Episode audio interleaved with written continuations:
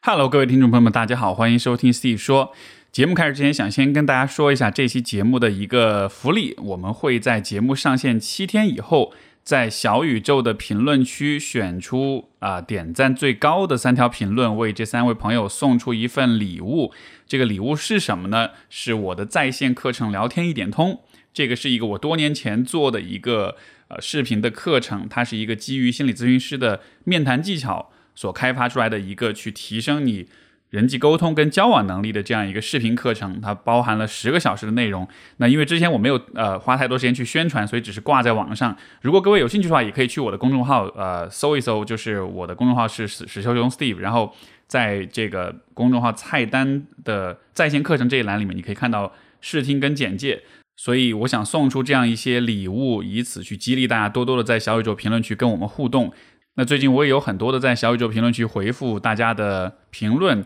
以及各位可能不知道，就是节目的这个评论量比较高的话，呃，实际上是有助于我们的节目上到小宇宙首页的热榜的推荐。这样子的话，也会帮助更多的新听众发现我们的节目。所以如果大家方便的话，也希望各位能够多多的留言，以这样的方式支持我们的节目有更大的发展。我们今天这一期节目呢是比较闲谈一点的，但是它的主题其实就是跟过去两个多月上海的整个风控封城的这个经历有关。我也是在之前呃联系到了两位我熟悉的主播，然后想和他们讨论一下过去这两个月发生的很多事情，也和他们分享我的很多感受跟困惑，想借由这样一个对话帮助自己更多的想明白我是怎么看待这件事情，包括怎么看待上海这样一个城市的。在最近这样一个大的时代背景之下，我相信很多人对这个问题其实都会有很多自己的想法跟感受，需要去表达，需要去共鸣。那么，我也希望在今天这期节目里面，你能够找到这样一些共鸣。所以你看，像比如说今天我们为什么要做这个讨论？从我很主观的角度，我就试着在得做点什么，就是就是真的是基于当下的现状去构建出一个一种一种某种秩序或者某种结构，我应该怎么去看，怎么去理解这个事儿？因为不然的话，它就会成为一个。很令人困惑，但你永远糊涂，这样就过去了。对，没错。但是我又不想这样，因为我觉得那是对自己的经历的很不尊重。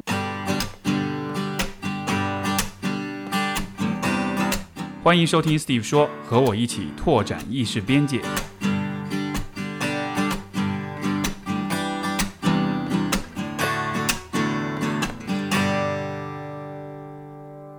我们本期的嘉宾有两位朋友，都是播客的主播。呃，一位是东亚观察局的樊一茹，欢迎。哎，大家好，我是东亚观察局和锦湖端会议的樊一茹啊。哦，对，两个节目。对，还有一位是咸宁七的主播曹宁，欢迎。哦，Hello，大家好，我是咸宁七的主播曹宁。然后我们这期节目是三个主播的串台，以及这是一个播客连续剧的 三集的之二。因为第一集我们上面一个小时已经聊过了，然后节目的内容发布在了这个樊一茹这边的节目锦湖端里边，锦湖端会议。然后所以大家感兴趣，我们上一趴聊了什么？主要是聊了关于播客的问题。但其实我觉得我们都。不是那种连续剧，就是我们三三三期其实各自独立，对吧？是，就各自想聊自己的那个话题。对对对。然后下一趴会在这个闲宁期发布，所以说大家也欢迎去呃听听看后面的那个节目。就是我们欢迎 Steve 说的听听众导导流导流给我们两个节目导流 一下，在吸你的血是。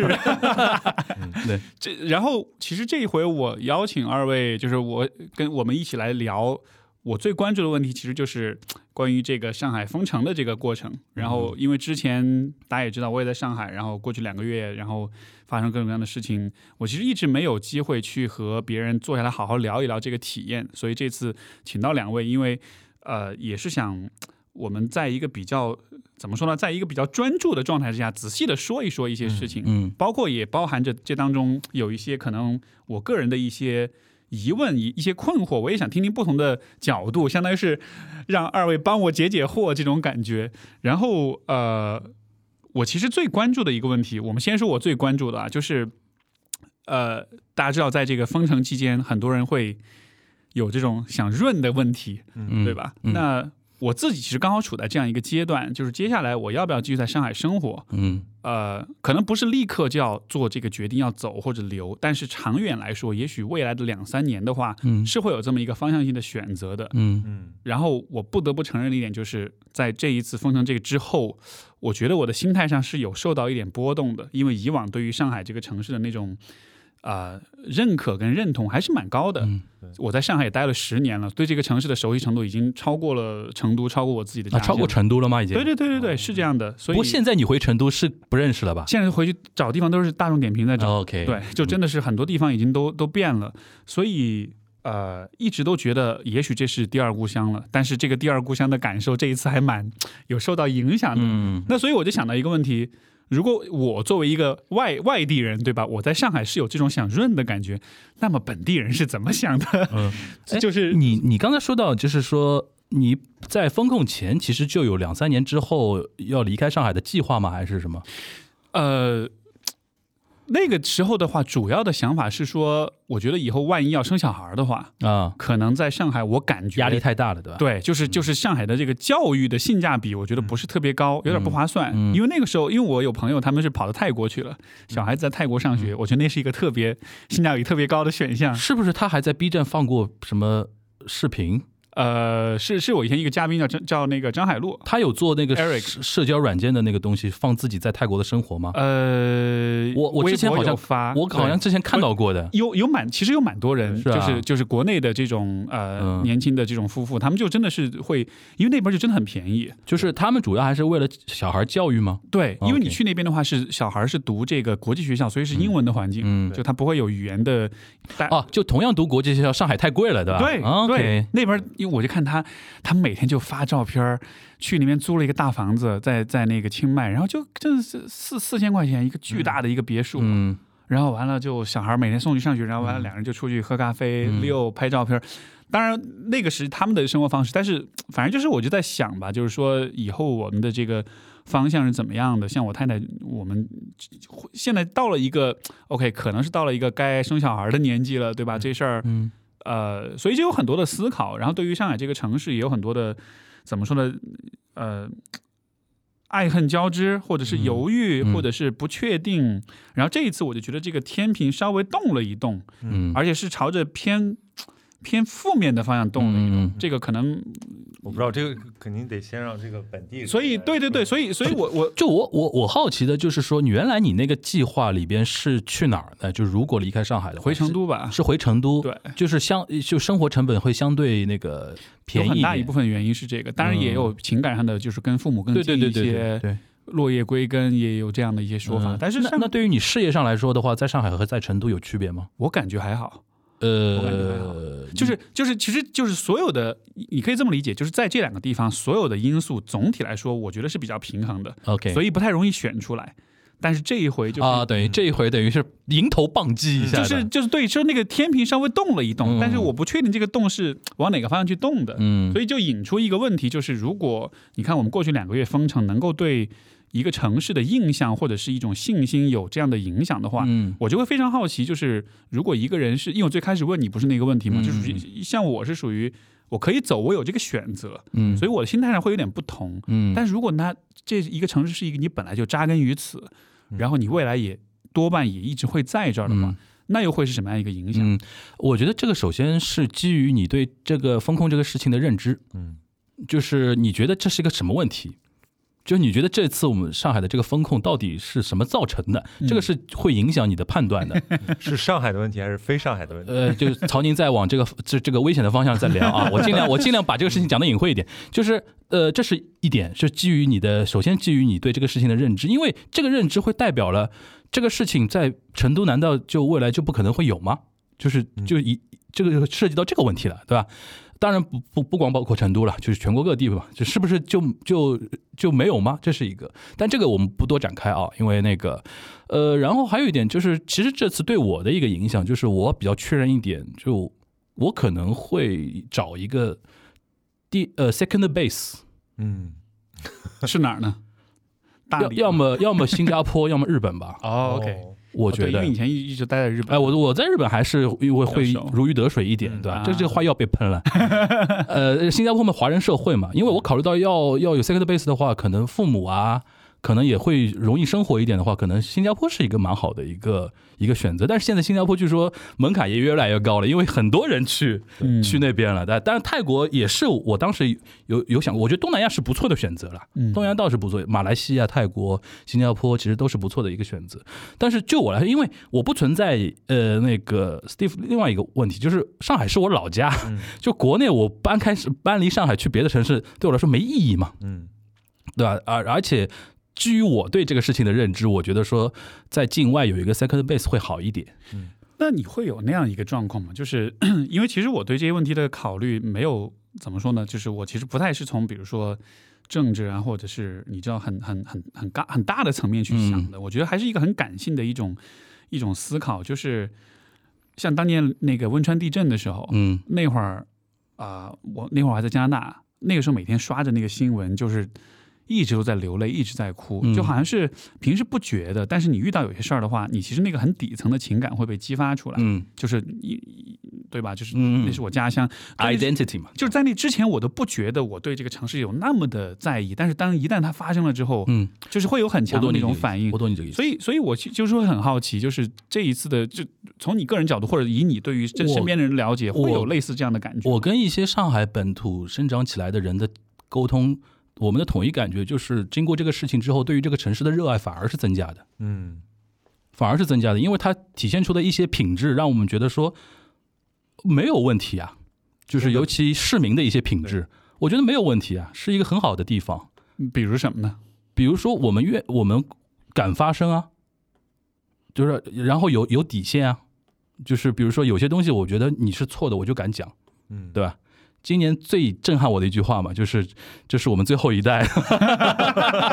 这个 catchphrase 让我太厉害了。这个这个话我我怎么琢磨就觉得说说这么这句话牛逼的地方，对吧？就是这个我觉得是，而且在我跟范甜甜有一次聊聊到这个话题，他给了我一个给我一个感觉，他就说，确实说，他说上海就在那个地方，他以为我们都是过客，对吧？没什么没什么怎么样的，但是我们聊下来就觉得说，对于这个城市的感情会越来越。浓厚浓重一点。就好像是有了这么一个对挑战之后，反而是你刚刚提到汶川地震，我我是一样的。汶川地震的时候我在日本，而且是五幺二嘛，对吧？对我记得那个时候五月七七号八号左右，就前几天，就是发生地震前几天，我刚经历过一个爱国主义教育时刻，就是当时的那个我们的领导人在早稻田访问，嗯。因为那个我当时在早稻田留学嘛，就是当时面面对非常多的那种什么日本右翼啊，然后他们就包围我那个大巴学校什么的，我们当时一堆留学生就搞得义愤填膺，去跟人家什么辩论啊什么的。就我记得这个是五月七号还八号左右的事情，然后过了没多久就马上发生那个事情。我当时跟你有一样的一个感觉，就是我记得我还很清楚，就是发生汶川地震，马上不是央视有一个募捐的一个晚会什么的，就是一开场罗京。罗就是当年的那个主播，他后来因为癌症去世了嘛对。当时是那个新闻联播的头号的一个男主播，罗京一出场，因为晚会一般这种新闻主播、新闻联播的主播不会出来的嘛。但罗京一出场就说了一一句话，他说中央电视台。我当时我记得我就眼泪就哗的一下，就是那种感觉。你在加拿大，我觉得差不多的那种感觉，就是的呼唤，对那种 identity，就是让你突然意识到你是哪里的的人，或者说你是为这个土地上的人遭受到的灾难在共情，没错，对吧没？错。那你说汶川因为是一个那么大的一个灾难，所以说我相信整个华人世界。都都是会共情的，但上海这次呢，就是仅限于上海嘛，这也是一个一个一个待会儿我们可以聊的一个话题，就是，但是我对于这个城市的一个感觉反而是加强了，嗯，对因为我是在也是在一个城市地方，就是在这儿生活的话，我能感觉到我的那种情感的触角也是在慢慢的生长，就像爬山虎一样，你越生长，你就越会对这个城市有更多的牵绊。然后，但是这种，所以这回就很矛盾，因为我的状态是那种那种那种牵绊生长到了，还是还是覆盖了挺多的东西的，嗯但是好像。怎么说呢？就这一回，当然，我我很认同你所说的，要看你怎么看这个事情对。对对，不过这这个是最重要的，是是是是，就是说，嗯，可能我的一个感觉是说，在这个当中看到的这种，呃，就老百姓的这一方面，这个是非常积极的，确实是非常积极的一个方面。从另外一个方面，就是我总会有一种感觉，这是一个树大招风的地方。嗯，他在很多太过于层面它 focus 对吧？对嗯，所以说他很容易就是很多事情汇聚在这里，很多力量汇聚在这里，嗯而嗯，我觉得有道理，有道理。不是一个清净之地。对对对，有道理就是包括那个呃，之前那个就是龙美术馆的那个那个拥有者，他不是花多少亿买了个鸡缸杯嘛？那个对对，当时他有张照片放出来，刘一千，对对对，呃，刘一千，对对对，然后就是说他他发张图片出来，那头发乱的都没地方剪，他要做核。酸对吧？有人就说你你你花了几亿买个杯子喝茶，但你生活还是这样，就是就是很有还有趣彭于晏，对对对对对，就类似，就都是有这样的一些画面嘛。嗯然后这个肯定是我对这个城市有，肯定还是有我的那种偏见啊，就觉得这个地方是一个搞钱的地方，嗯或者说大多数人的那个氛围嗯是我们来这儿是搞钱的。嗯嗯，但是我不知道会不会有这样一种。呃，就包括曹宁对你来说也是外来的呃朋友，但是会不会有这样一个像是意义上的意义上的危机？就是这是一个很适合搞钱的地方，但是你搞钱搞到最后，你会发现有些东西无论如何你是对对对对它是还在还是凌驾于这之上的。就你再有钱，你再怎么样，嗯。但是，呃，你有些事情你是规避不掉的。但是这个话题还是回到那个嘛，就是你觉得在别的地方就不一样吗？我我觉得有一个问题就是，首先你要讨论这个对上海的好感如果减损或者就是没了，嗯，那前提是它是怎么建立起来的？对就是上海的这种对对对形象在这几年是怎么就好像成了一个呃网红 对一个一个飞地，一个、嗯一个特区，然后嗯就是感觉好像呃有很多鄙视链，然后上海曹宁，你在上海待多久了？我一四年来的，哦，因为也蛮久了因为他上上学什么的对对对啊那个然后其实其实其实我觉得我看这个问题就是说，过去没有比较的情况下，你、嗯，你没法爱上上海，嗯。刚来也会被这种就是大都市灯红酒绿，而且你们校区那边也不算特别灯红酒绿的地方，鄙这个鄙视了一波这个这个鄙视了一波上杨浦区上视角的这个，你是在你是在复旦复旦复旦啊，五角场啊那种鸟不拉屎的，你看上海人的那种上海人的那种东西混不，下去了。然后，然后就是我，我是后来就是去一些别的地方，然后、嗯呃，在国外待一小段时间，然后在广州待去去了哪里？国外待了哪在？伦敦，伦敦 OK 后来我会，我会，我会有一种很强烈的感觉，就是哦，上海在国内确实它有特殊性，嗯特殊性可能是更加人际关系方面的，就是嗯人的素质方面的，文化文化层面的，嗯对吧？然后我会觉得哎，怎么样的特殊性呢？你能你能展开讲讲？就是我就我比如说上海上海话不是讲叫拎得清嘛，嗯，拎得清的。对，我觉得上海就比较拎得清，因为我是北方人，然后我觉得我在任何一个北方城市，哪怕在北京，我可能都会受到一种就是这个来自关系网络啊，来自这种社会等级的一个很强烈的一个干扰。但在上海，其实就是没没人鸟你，我关我屁事，关你屁事。就大家的关系是相对远一点。我举个最简单的例子，就居委会嘛，嗯，就是我我后来跟一个北京的一个小呃朋友聊天才知道，他说他说他就他因为也被封在上海，他说我觉得你们上海人就是就是习惯了这种习惯了这种生活，但是这种生活在外地人眼里看起来本来就是不寻常的，嗯，你们本来就是特殊的，只是你们习惯了这种特殊。对他说居委会大妈这种随随时随地到你家来怎么样怎么样的，他说在北京太太常见了。嗯，但是上海是属于那种，我我平时都不知道我们这边有居委会，你们干嘛的都是。对对对，是这样。然后突然这次我的所有的吃喝拉撒睡都跟你们发生关系，而且是你们管理我们，对就是这就形成了一种能力上的，首先是能力上的倒挂，他们不一定是非常有管理能力的一批人，对但是他们又同时掌握了特别在这段特殊时期掌握了特别多的资源，所以说形成了很多一些矛盾嘛，嗯对吧？所以就说以平其实平时上海的这种运转，其实很多时候其实是靠大家自觉。对，一是自觉，第二个就是自我管理这样是规则，就啊商业规则。对，就是我觉得我觉得最明显的就是上海没人管，因为嗯你在北方生活的话，你会觉得你的生活会有很多的，就是看得见的随时随地对有人看得。见的力量，看不见的力量，它会会管到你，对吧？嗯会制约你。但是上海其实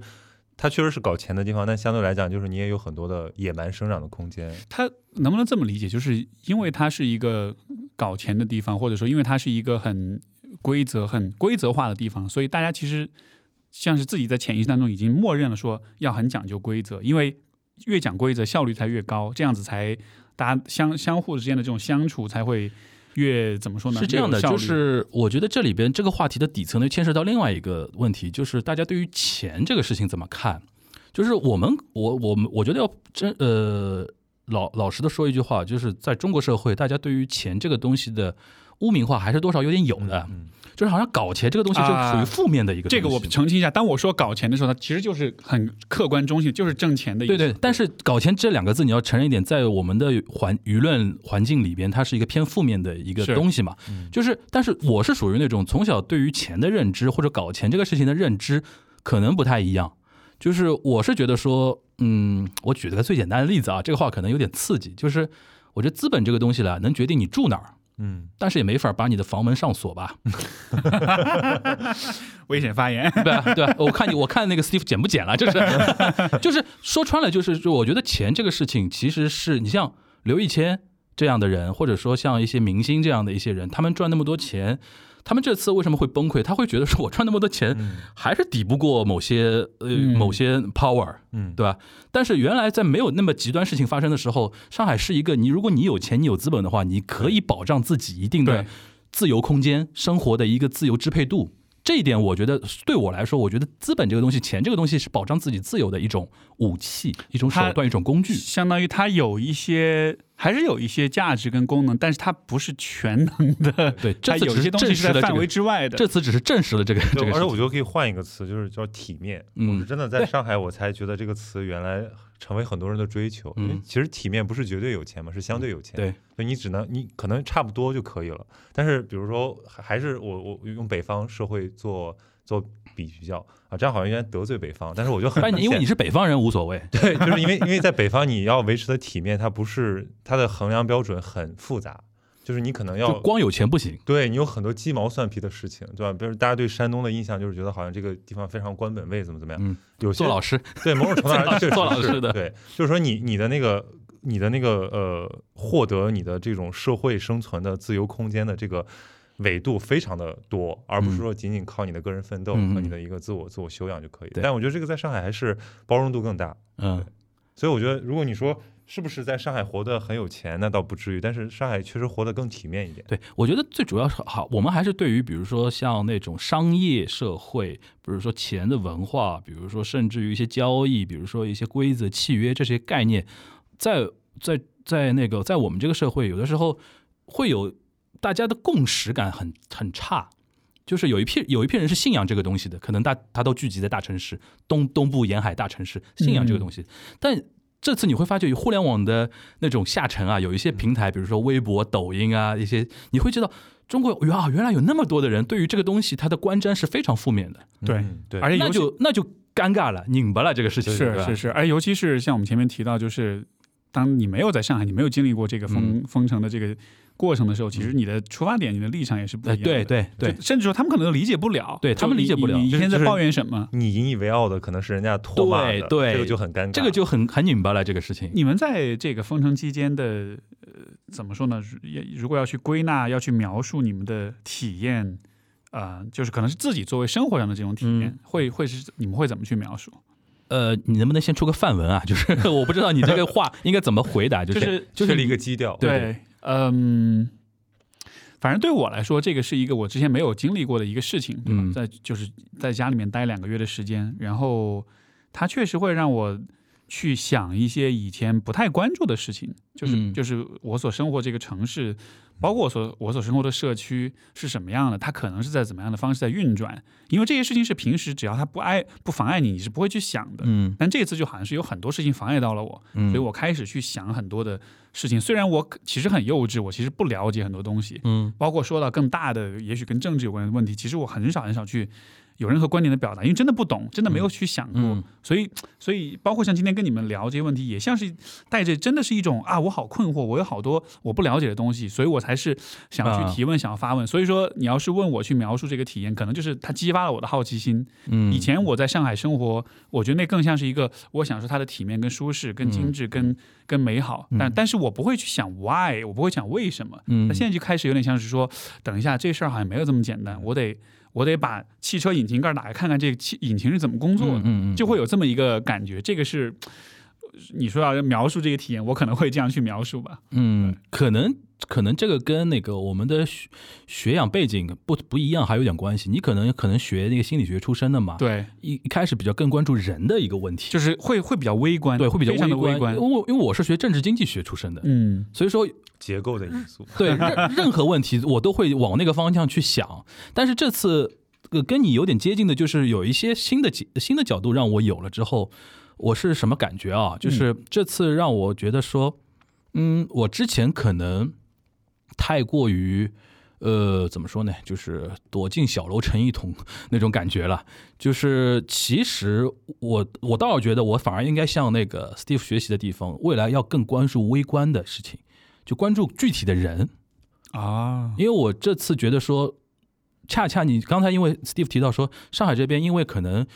太 focus 了，太被 focus 了，所以说他的那个不亲近。嗯但是我就会倒过来想这个问题，那一些所谓亲近的地方，他们的声音是发不出来的。对，我现在在反省说，我们之前没有任何人关心过那些亲近的发不出声音地方的一些具体的人，他们在遭受什么事情。因为我脑子里，因为上海土生土长的人都有一种上海特殊论，你知道吧？嗯都觉得说啊，别的事别的事情，国家的事情我也不管，我们自己的日子过好就可以了，永远有这种这个不会轮到我们的那种感觉，因为特殊论嘛，觉得说上海是特殊的。这次其实让我们知道说不特殊，普天之下莫非王土那种 那种感觉，越说越危险。就是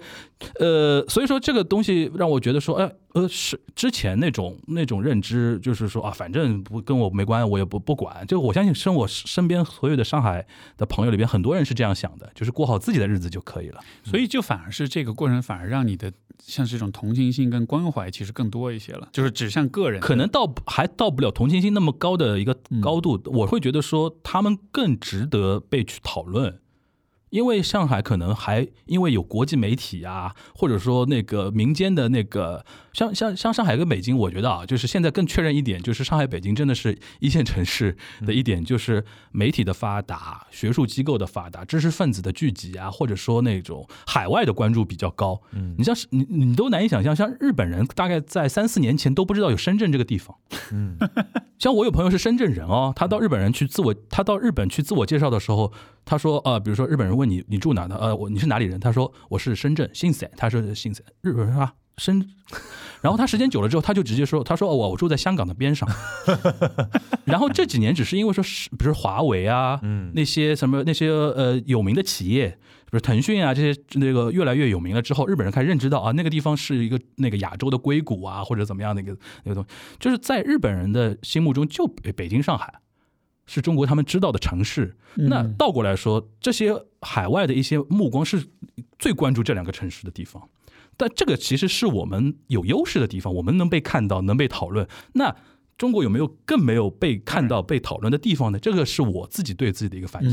嗯这是如果要跟你说，就是是这次的接的，让我自己有没有一些新的体验？我觉得我的体验是这个。嗯，对那曹宁呢？就这个问题，我再优化一下，就是在这个经历这两个月之后，你在认识上，在看待这个城市或者这个世界的角度、方法上的比较大的转变、比较大的变化是什么？对，呃，我可以说就是这个在上海过程中的这个心，先说心境的体验吧，就是其实是两个月嘛，然后第一个月是处在一个很强烈的一个情绪里面的，就是包括不解啊、愤怒啊，或者说这种强烈的这个呃同理心的爆发，甚至是这种对自己的伤害，然后到了五月份，这一切就是。悄然转变了，变成一种麻木，然后想要拒斥，想要去躲躲进一个自己的这个 bubble 里面的那种感觉。到，然后到了现在解封，就是变成了一种很很很不适应，就是怎么又一下子正常了。然后这个可能，比如我们有有机会讨论这个这个例外的时候，我们再再详详细展开。但是我觉得对我最强烈的感受就是，通过这种强烈的对比，我会觉得就是以前自己的那种所谓的这个对公共事务的关怀，其实是浮着的。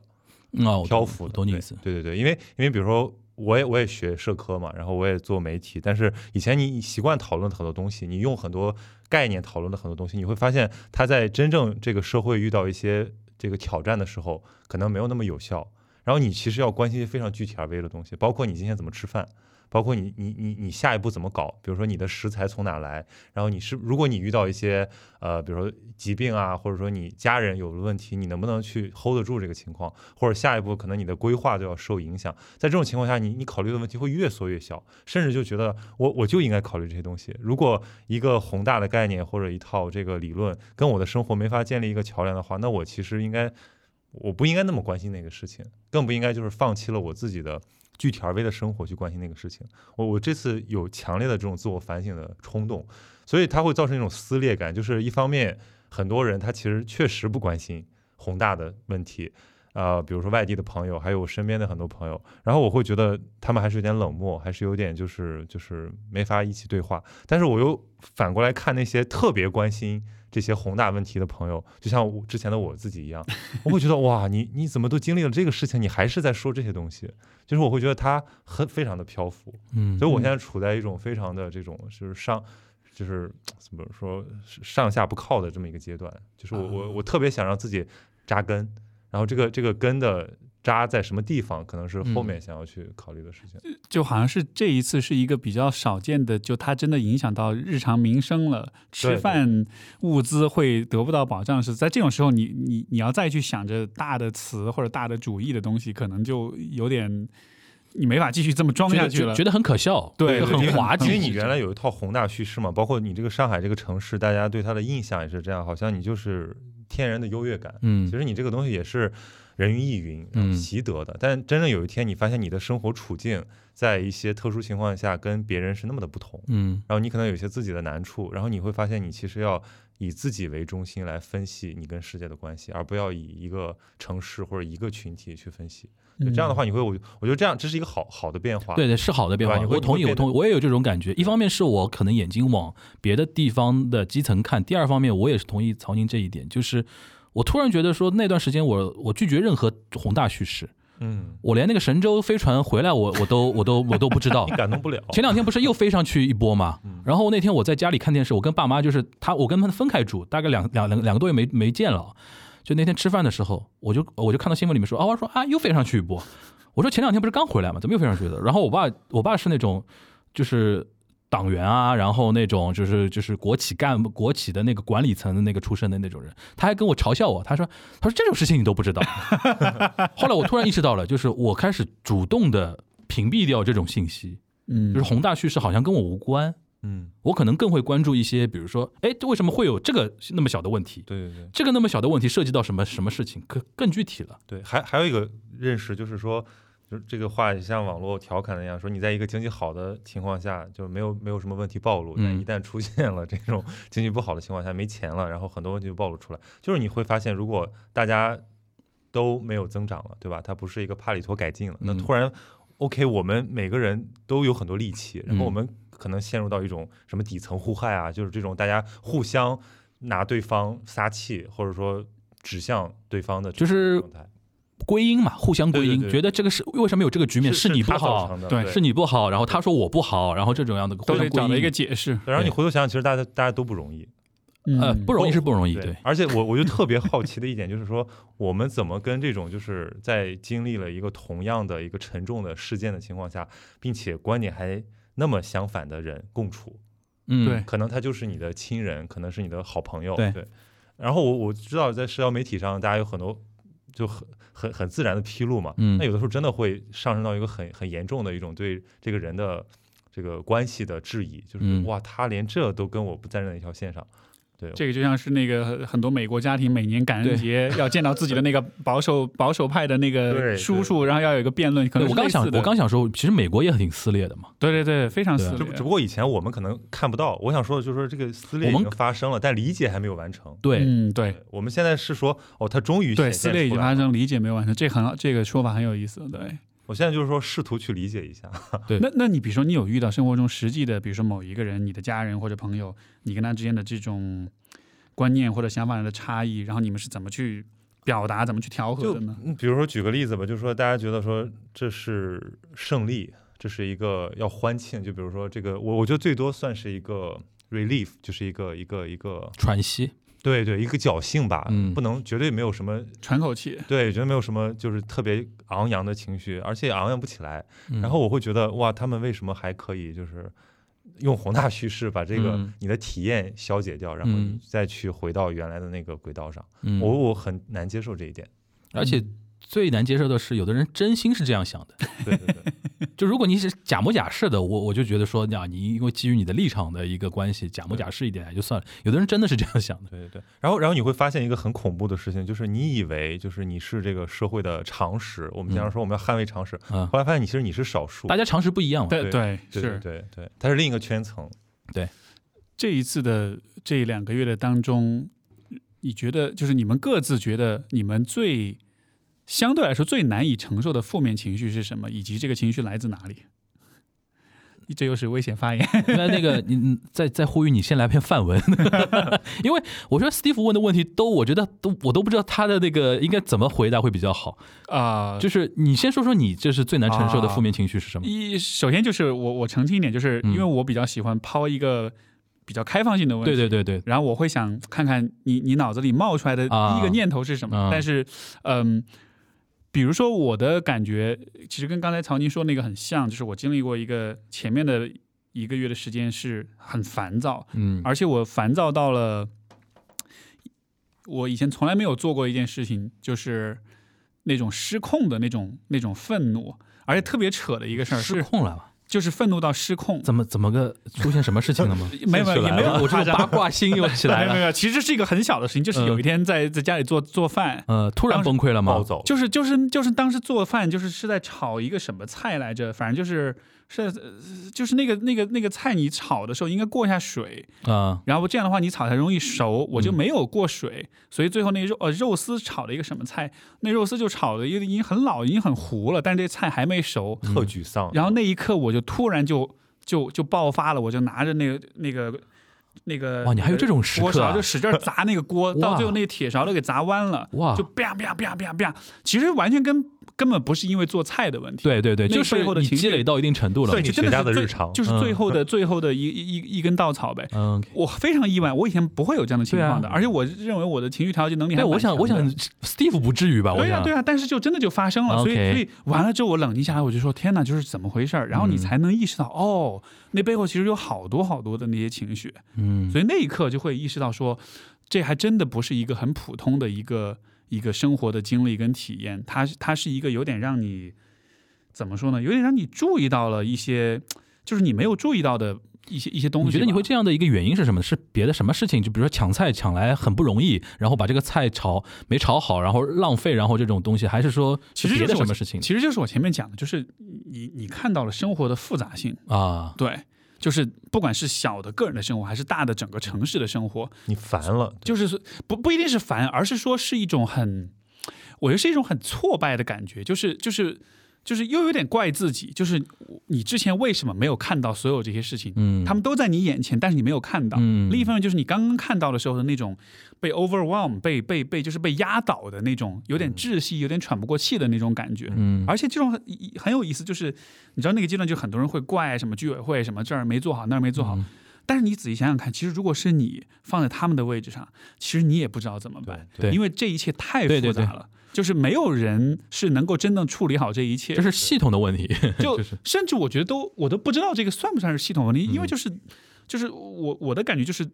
就是现实世界就是很复杂的，它嗯复杂到没有任何一个人或者一群人能够真的找到一个很有效的、很完美的一个解决方案。嗯，所以就好像是这些的发生，很多人的处理方式是会找替罪羊。去怪罪某一个人，嗯。就这个是在心理上是一种防御机制，对吧？嗯你去归因，你去怪罪，这样子的话，你就你恢复你对事情的掌控感。但是我知道我不会这么做，我也不想这么做，嗯，所以那就像是一种没有没有替罪羊的一种挫败、跟复杂、跟混乱。但是那个感觉就特别特别糟糕。有。点失序了。对对原来对对对秩序非常明显，现在就是突然失序，大家就有点慌乱，对，还有故作镇定，然后。OK，哎，我想问个小问题啊，就是我觉得这个，我突然觉得这个问题还跟我们在风控期间的身边的小环境也有点关系的。嗯就是因为我住的那个小区就一幢楼，然后我们从头到底都是没有任何阳这种事情，嗯然后我们是黄浦区第一批无疫小区，就是这个可能对我心里边的那种压力和不安的那种煽动可能还好。就是，但是我有些朋友，比如说他是那种老小区啊，嗯三天两头有人上榜啊什么的，你他，我觉得我们之间的那个心理压力的承受肯定是不太一样的嘛。所以说，我觉得确认一下我们各自的小环境是怎么样的。我我我们小区是你说那种老小区，然后就是三天两头有羊人有人拉晚上拉走，我觉得这个也是对你那个有有那种最后一根稻草的那种有 有点有点关系。断被一些东西骚扰，对又失序又更失序。对，而且真的就是那种，比如说白天早上呢很早就要起来去做核酸，嗯然后就连续都，因为我们平时晚上起的挺晚的，就是可能九点十点才起嘛，然后但是他那边就是八点半就要下去，所以每天都睡不好，因为下去了再上来就睡不着了，对，然后睡眠也不好，然后去了之后又发现，比如说。有也许有交交叉感染的风险，然后对着居委会、对着防疫的人员也会非常不耐烦，因为我是那种我平时对于所有人都非常友好，非常友善的，我绝对不会这么做。但是在那个情况之下，就好像是你的本能就因为因为超过了你的那个这个价值观了。这个就跟人家那种什么传统那个电视电视剧里面放的那种警察对于那个犯人的那种审问啊，就是让你处于某种高压的那种情况下，你容易崩溃嘛。对其实你是某种 睡眠剥夺。对睡哎睡眠剥夺，然后那个跟你说哦，今天跟你说你隔壁几零几被被转转运了，然后什么楼下今今天又被怎么样了轮？到你了，对，轮到你这这种不安焦躁，可能是真的是对啊，我觉得圣人都做不到完全那个非常放松吧。曹宁，你的小小环境是我我还好，就是我们小区也没有出现过阳性对，然后之前就是我们那个不得不说，就是区和区之间的物资供应差别真的很大。嗯就是我们一直会收到蔬菜，就是嗯其实吃的方面没有断供，而且我在第二个星期就买到可乐了。然后其其实对吧？你这个从你不要再刺激 Steve 了，好不好？就是就是所所以所以我说为什么就是这个后面你要反省自己嘛，就是你会发现有很多，比如说对有的朋友他住对在什么那种商务公寓，就比如说做金融的哇，那一个公寓也一万多块钱，，对对但，是他没有没有任何的因为具。没法烧烧对对，对对对，他然后他就吃什么呢？他就是这个呃一一种一两种蔬菜，然后用不同的火锅底料涮五天，对对吧？然后我然后我每天炒菜，我的厨艺还精进了，我会觉得天哪，这个我怎么能跟人家一起讨论情绪呢？对对对对。所以所以我觉得就是那那我们后半阶段就是我们两个来抚慰 Steve 就可以了。对对对但是但是我我我我那我先说吧，就是嗯是什么时候最低落？确实有那么一个星期，我也觉得我特别抑郁。嗯它的体现在于，就是我发现我每天过的都是一样的，就是你嗯起床很晚，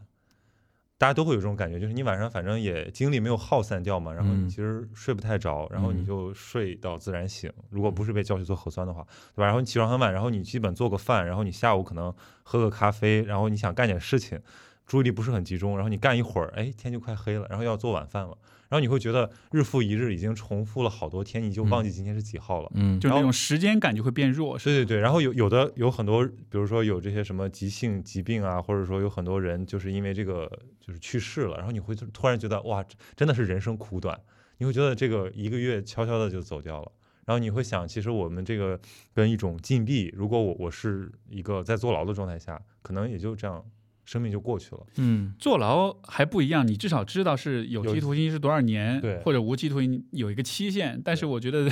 我们是不知道这是接下来是会发生什么但我觉得其实还是比那个好，但就是只是吧相对只是说嗯你这种原来我们对生活都是特别有主动性，就是说我要干嘛干嘛，我有一个小规划，我今年想要实现几个小目标。然后当你被陷入到一种就是完全的。就是无力感之中去的时候，你会发现你只能承受，然后你会发现你的生活好好无聊，就是嗯你只能就是做一些很很基本的东西的时候，嗯然后你会产生一种对就是生活趣味的消失吧，我觉得那个还挺可怕的。嗯，然后现在终于好像恢复了一点，就觉得说，哦，其实那只是你的心理上的一种应激反应。我觉得，嗯，那你们觉得呃怎么看这个问题？就是你看，比如说现在解封了，呃，等一下我等一下我也想问你们解封的最开始刚出去是什么感觉啊？但是呃，这涉及到一个问题，就是你看我们之前的生活是所谓的打引号的正常的，嗯然后进入到了一个不正常的状态之下，然后你们会期待之后回到一个所谓的正常状态吗？也许这个正常跟之前的正常是不一样的，但是你们会期望回到一个什么样的生活的一个状态里面去？就会不会不会有一些想象，有些期待？因为我我就再进一步来说，就是因为你要带着之前这些事情的记忆去生活，嗯，对吧？所以你肯定不可能回到一个没有发生过这一切的那个状态里面去。嗯嗯但是解封之后，那在在在在在心理上也好，在情绪上也好，那个那个新的基线或者那个新的常态是什么样子的呢？它跟之前又有什么不一样？嗯，我因为刚才曹宁在说的过程中，我突然反反省到一点，就是，呃，首先我觉得我这在这段时间，呃，里边有有几次我觉得特别负面，是在于我发觉我每天晚上都血压高，好这种血压高不是量出来的，啊，而是晚上晚头疼上晚上哦看朋友圈就会血压高说的真，的就是，特别是四月份的时候，就是有些录音嘛，对。那个录音其实你就是无意识点开，然后你就是视频也好，，录音也好，到那个阶段，他说出那句话的时候，你就会觉得说，对呃，就血压高。然后那个时候我觉得不行，就是这后会毁了我，嗯啊，就是人的身体会受影响。然后我就刻刻意那个有意识的做点，比如说连麦啊，就是跟大家聊聊天啊什么的，其实是转移我的一个呃注意力。这是我可能最当的那个时候，因为而且我觉得过了那个阶段，其实你也会知道情况是在慢慢好转过程中。对，因为系统问题的话，也要花有一点时间去改进嘛，对吧？呃，这是一个。然后还有一个，我自己觉得啊，是呃，我经历过三幺幺，就日本三幺幺，然后我整个日本留学的那个行程，就是一开始去的时候还蛮苦的，后面就会越来越好。后来我自己反省我自己哦，就是因为我相比曹宁的话，小曹宁九五后对吧？嗯对吧？我我们算八零后嘛，我比你还长几岁嘛，对吧？我们我觉得我还是过了一点点苦日子的尾巴的人，就可能呢，而且我又经历过像三幺幺那种极度混乱，这个苦有多苦？就是啊？你指的苦是？你说苦日子吗？自力更生，不是自力更生，就是那种物质啊，然后精神层面的那种很多东西，就是苦中作乐嘛。嗯。但是这种苦中作乐是你事后去说那个叫苦中作乐，但是当时小孩也不懂什么叫苦不苦，反正就觉得好玩儿。就是比如说没有玩具，玩的是泥巴跟石头，嗯，对，就类似于这像这类似这种，类似于像这，样，就是所以说，而且刚到日本的时候，我也是就是什什么都没有，然后也没什么钱那种感觉。就是我我反省我自己，就是我们这代人可能还有一点点吃苦的能力，嗯，就可能我的那个阈值可能相对、嗯相对宽一点因。为现在留学生出去就还是家境都还是不错，对，直接买直接买跑车的那那会儿。我们包括我也是，就是我零四年去加拿大，嗯真的是那个时候的留学生就是社会最底层的人，嗯就我们吃的用的全部都是最便宜的东西。对对，所以说你说那个，而且你看，我去年年底又经历过一波十四天的那个酒店隔离，嗯所以说这次其实把我隔在那个我自己家里的话，我从那种就是这种具体的事情上的那种磨难磨难对我的影响其实很少，我主要还是对一些朋友圈里面的一些、一些那个事情会感到上头，这这个这个这个是一点，呃，这个是我刚才要补充的一点，然后啊那个刚才那个呃呃 Steve 说那个那个后面什么来着？这样。就是说应该怎怎么怎么评论那个话？回到回到、啊回到那个正常态，常态回到什么样的常态？回到常态，我觉得正因为可能我的那个阈值相对比较宽一点啊，我觉得首先回百分百，可能在短期、中期之内百分百回到原来之前的那种状态，可能是不太可能的。嗯呃，但是即但是即便如此的话，我觉得能够首先能够解封，能够恢复一定的常态的话，我觉得对我来说我就挺满足了。因为我觉得这个东西是需要一个过程的，当时当时解封的时候，你你还发生了什么？包括刚刚宣布解封，你出门第一趟出门是什么？就是那个状况是怎么样的？我其实第一时间就去剪头发嘛，他们说这个那那木瑶说的，说这个他上一次看到就是街边全是剪头发的，感觉嗯还是从那个什么辛亥革命的照片里面，嗯，就是说满大街全是这个剃头的，但而且，但是我有一点，就我解封这个事情，其实我做了蛮长时间的心理建设，所以说出去也没有觉得说特别的那种哇哇这样了嗯，然后那样了，就是我觉得因为。经历过那个十去年的那个酒店隔离啊什么的那种感觉啊，我觉得是恢复正常就马上进入到一个正常生活的一个状态就行了你。很积极，感觉对对对对我我是缓了一段时间，就我觉得刚解封那几天还交了几个朋友，特地为了就是大家想要找一点社交，我觉得曹宁是需要仪式感的一个人。然后然后我会觉得大家就是一脸的疲惫感，劫后余生，就是觉得啊，然后感叹两句，抱怨两句，然后再鼓励两句，然后其嗯实没有人是真正的特别开心的，哦，开心谈不上，开心谈不上。然后我我是觉得我有个特别强烈的感觉，就是这个 Steve 说，如果你想把这个东西经历过的事情融入到你自己的一些生命体验里嗯面，我觉得这个特别难，因为我们的本能就是想把那些不愉快的忘掉忘掉。对对，我是希望就是我那几天就是日夜颠倒，然后过得很麻木的日子，我希望我不要记住它，我不要就是感到遗憾。然后，但是我又想，然后因为我这个疫情期间我又看《鼠疫》嘛，我觉得这个书 很早之前看过，但是我我我到现在我可以说我以前从来没有读懂过，没看懂过的。对对对对，就以前他是说这个解封了嘛，然后这个大家都群众又欢欣鼓舞了，然后这个李鄂医生就是非常的麻木，嗯然后他觉得随时有可能卷土重来。那小的时候我会觉得说，哎呀，这个他是不是就是太冷峻了呀，或者怎么样？现在我就是这种感觉，嗯 我就说随时有可能再不正常。嗯现在朋友圈很多人觉得随时会来呀，对对对对吧？然后你会发现，就是其实现在只要就是你但凡明白点儿的，你都是李鄂医生，没没没有人那么欢欣鼓舞。没错，嗯嗯所以我就觉得，就是你得把那些你其实是非常不正常的体验，就是要仔细的收藏，甚至是要把它好好记住。嗯，你说到那个。我们我们传统上是希望把这个事情快点忘掉这个事情啊，我突然想到一句那个比较可能会被喷的政治不正确的话啊，嗯。但是就是我真实这段时间真实感受到了，因为我们在风控期间不是经历了那个五幺二的纪念日嘛，对，就因为刚才我们提到那个汶川大地震，呃我就想问两位啊，或者说我们就以以几几比啊，你你你们现在想到那个汶川大地震留下来的最你最有印象的人和事物是什么？有人吗？嗯，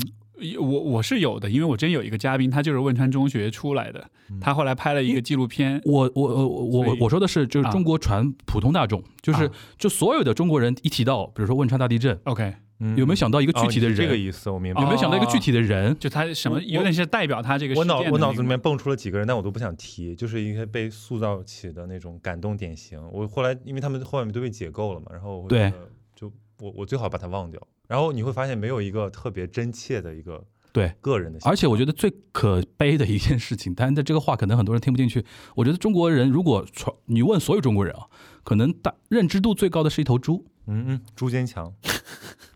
你不觉得很可悲吗？这个事情，你你问的是这个意思？你不觉得很可悲吗？这个事情，嗯其实它的背后的意涵是忘掉它，嗯，忘掉这个灾难，你不觉得吗？嗯，最后竟然是一头猪，是每年被我们提及的。对我我我现在还能想勉勉强想起来，比如什么可乐男孩，对，对对对对，就是就是这种，就但是他的知名度远远没有那那个朱坚强厉害吧？朱坚强当时去世的时候，去世是是是，就就就就是猪死的时候候嘛。还，天哪，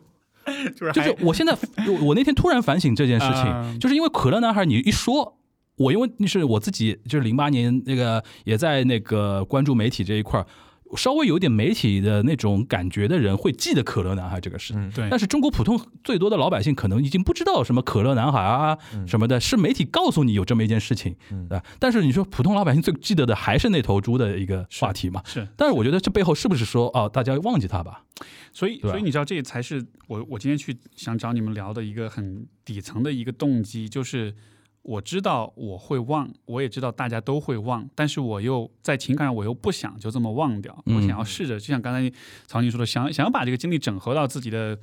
世界观也好，自己的呃，甚至是自己的人格当中也好，所以我才故意去，就是这其实是一个我非常非常不擅长的话题，嗯但是我就故意想要去直面一下，我也想看看你们、嗯你们的看法是怎么样。我当时真的得到了一个还真的蛮不错的建议，就是写日记，嗯就是你写下来，其实有这种自我疗愈的这种效果。宁宁宁宁日记吗，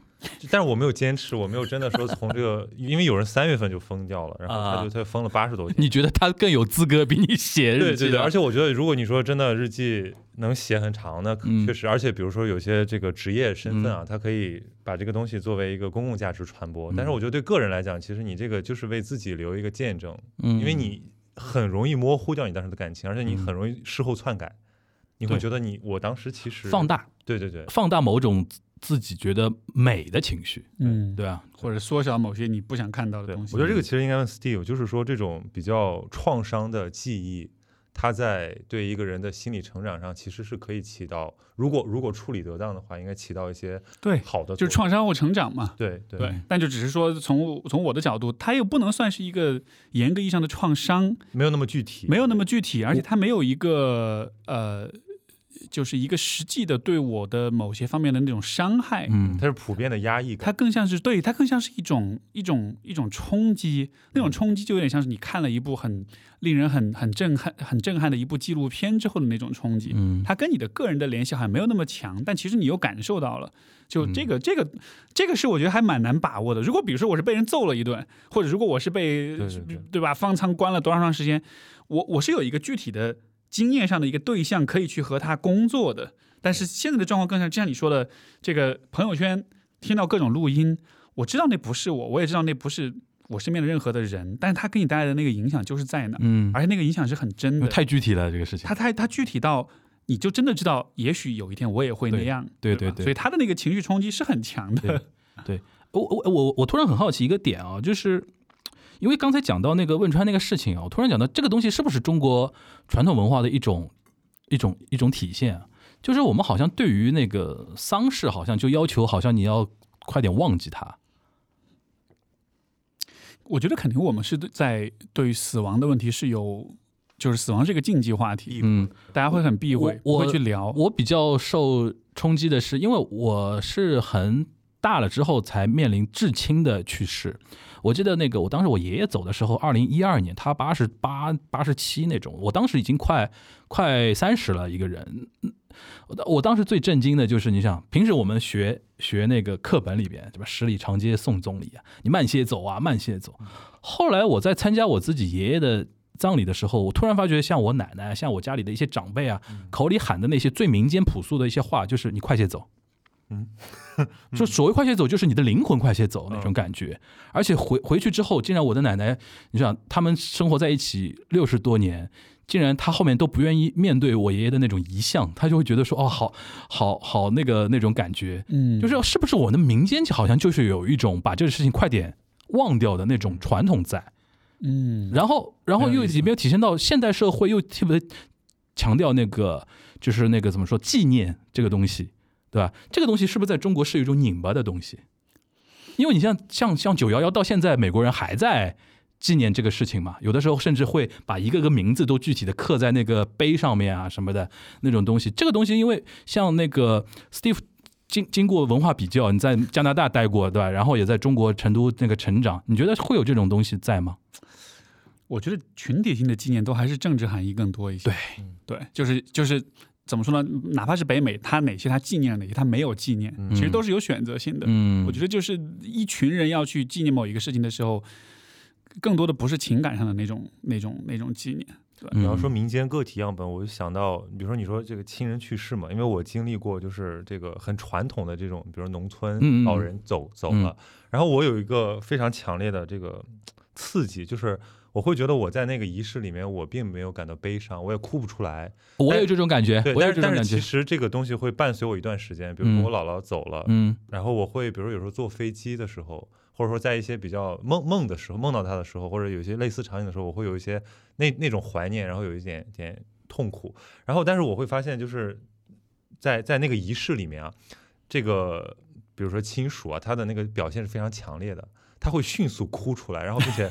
就是就是就是鬼哭狼嚎一样。但是过一段时间，他们又特别不希望你去提这个事儿吧？而且不是，就是关键是他哭完，他马上站起来，他就是嗯笑逐颜开，嗯就是他，我感觉他是有点表演性的。对对对，他像一种就是说，我要通过这种完成一个，他是一个伦理性的人，而不是说像、像我这样讲没有什么优越感，我是觉得我是一个自然人，就是我的情绪是随着我自己的这个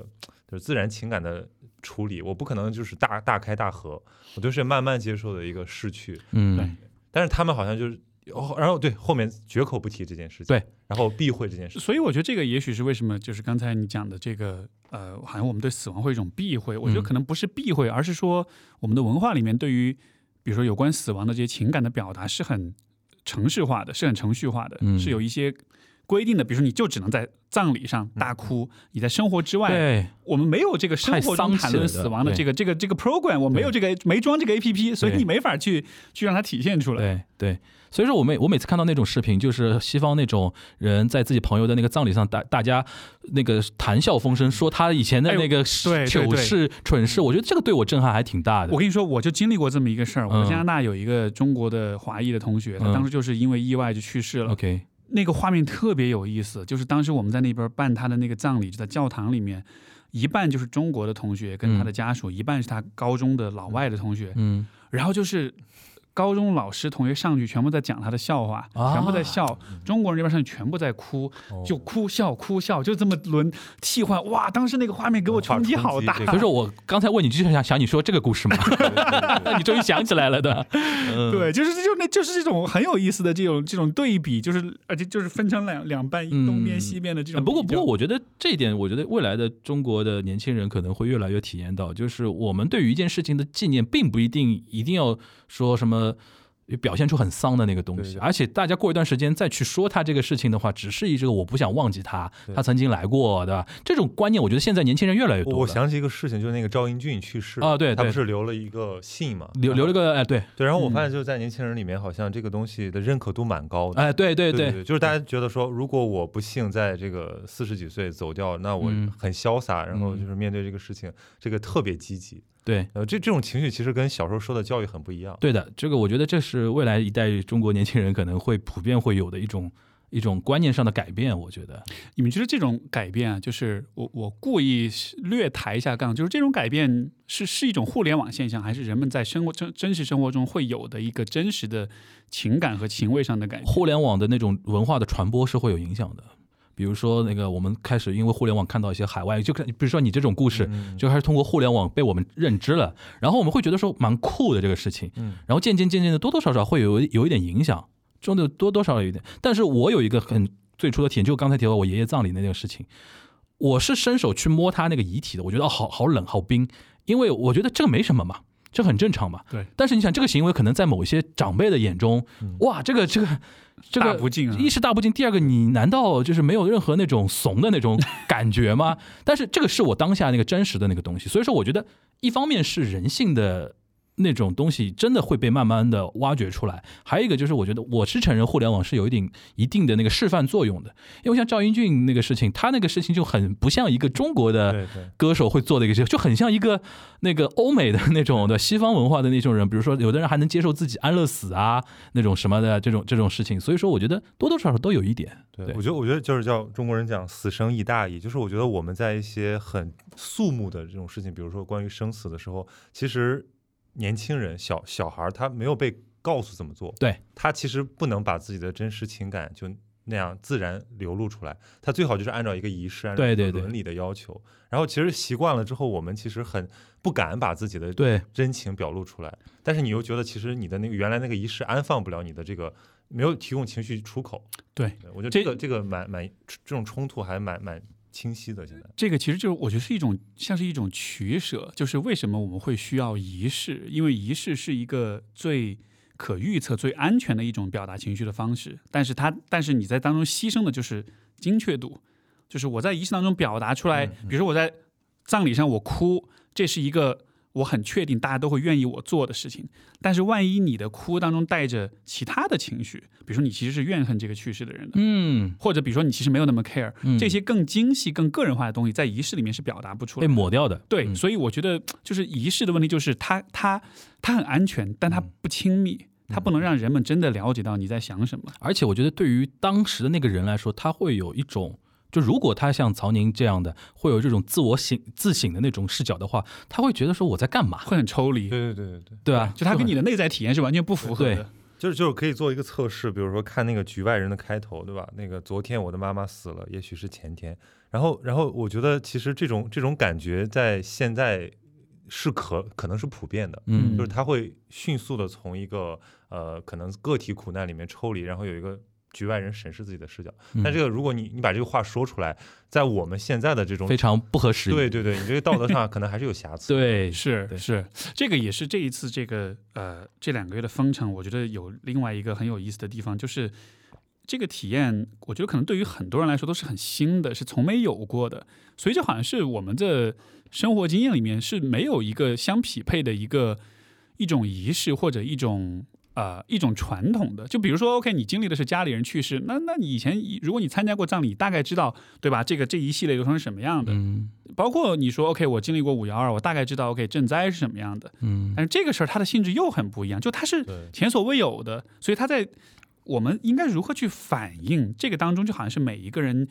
呃，怎么说呢？就是就是仪式被发明出来，就是为了给大家省省省省省时间、省精力，对吧？你不用遇到这个事儿，你现想我应该怎么反应，而是有一个程序在这儿了，嗯那你就按着去做，像是自动驾驶一样。嗯，但是这一次的事情就好像是我应该参考哪一个？对，你是说事后对吧？未来对，就事后我未来应该参考什么样的一些方式去对这个事件做出反应？所以你看，像比如说今天我们为什么要做这个讨论？从我很主观的角度，我就试着在得做点什么。就是就是真的是基于当下的现状去构建出一个一种一种某种秩序或者某种结构，我应该怎么去看，怎么去理解这个事儿？因为不然的话，它就会成为一个很令人困惑，但你一永远糊涂账就过去了。对，没错。但是我又不想这样，因为我觉得那是对自己的经历的很不尊重，嗯对吧？就是我前两天有朋友说一句话，我说哦，我就感慨，我说啊，终于正常了，就终于就恢复了生活。然后他说，对，有些人就看不到了，就他们其实就迅速的被被被抛抛弃掉。然后你会觉得，你突然觉得你这个正常，其实有些人付出了代价，对的，而这个代价不用你来承受，然后你又把它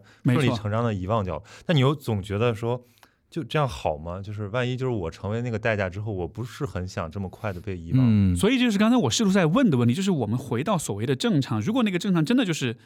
这之前的那个正常，我觉得就是会让人觉得很不爽，就凭什么呀？对对对，而且我像我同意你说，我也是这样，就是我幸好我没有失去什么，嗯嗯，不管是我的工作、收入、我的宠物、我的家人，我没有什么实质性的失去。但是你可以想，有很多他们是真的有很实质性的失去的，对对吧？那那对他们来说，你的这种态度回到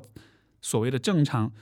我觉得这是对人非常非常不尊重的一个方式。所以就是我觉得很难想象这个这个我们能回到什么当中去，呃才算是对自己跟所有人的一种。我觉得这个事情基于中国现实，可能未来的所有的纪念，可能是非常个人的一种纪念方式。嗯，嗯如果比如说，比如说啊，那个你那天炒的那个菜不是炒坏了吗？每年到了六月一号，你可以重炒那一盘菜，做一个个人的纪念。就首先，我觉得这是一个非常个人的我。现在每天炒菜都是用一个有点弯的对饭汤勺。对，因为那个事情，基于我对中国社会的认知，它是不可能有官方的仪式的，嗯，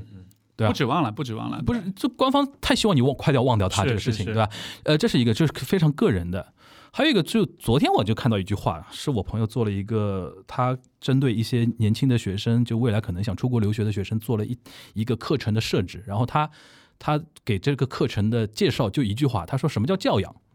教养这个是东西，就是当你忘了所有你学过的知识之后，留下来那个东西叫教养。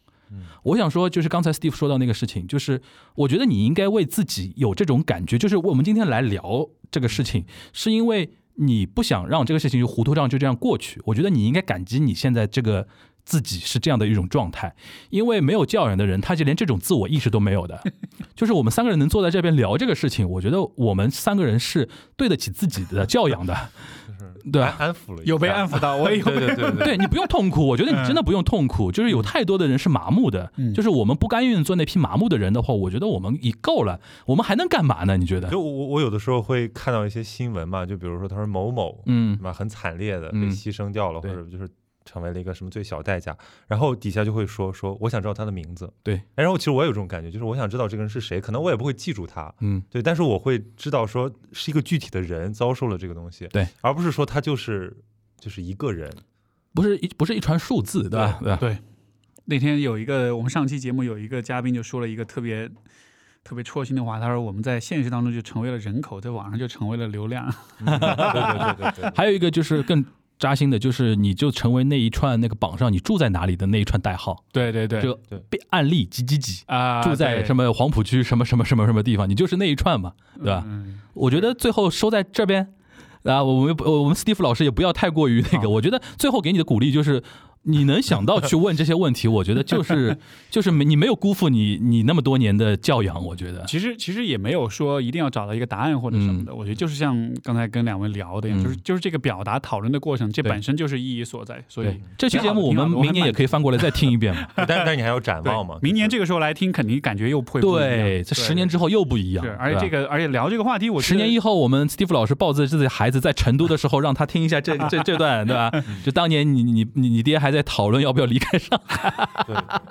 是，而且就是，其实就是做这个讨论，我觉得一方面也是为为我自己，另一方面我也觉得，可能也许也有很多听众他也有类似的感受。肯定会有。我觉得咱们把这个东西聊出来、表达出来，因为真的是没有没有，其实没有太多空间可以去聊。包括大家现在朋友见到面啊，都还是尽量，大多数人的反应还是咱们说点开心的，对吧？但是这一个部分，我觉得还是需要被看见、被被被尊重的。我觉得最好的就是我们三个人在这一趴里边聊的都是个人的困惑的东西。我觉得就像你说的，如果我们现在对这个汶川地震没有个体化记忆，那其实我们现在身上潜在着承担着讲述这个上海故事的责任，虽然是一个很个体的故事，对的，对对的，对吧？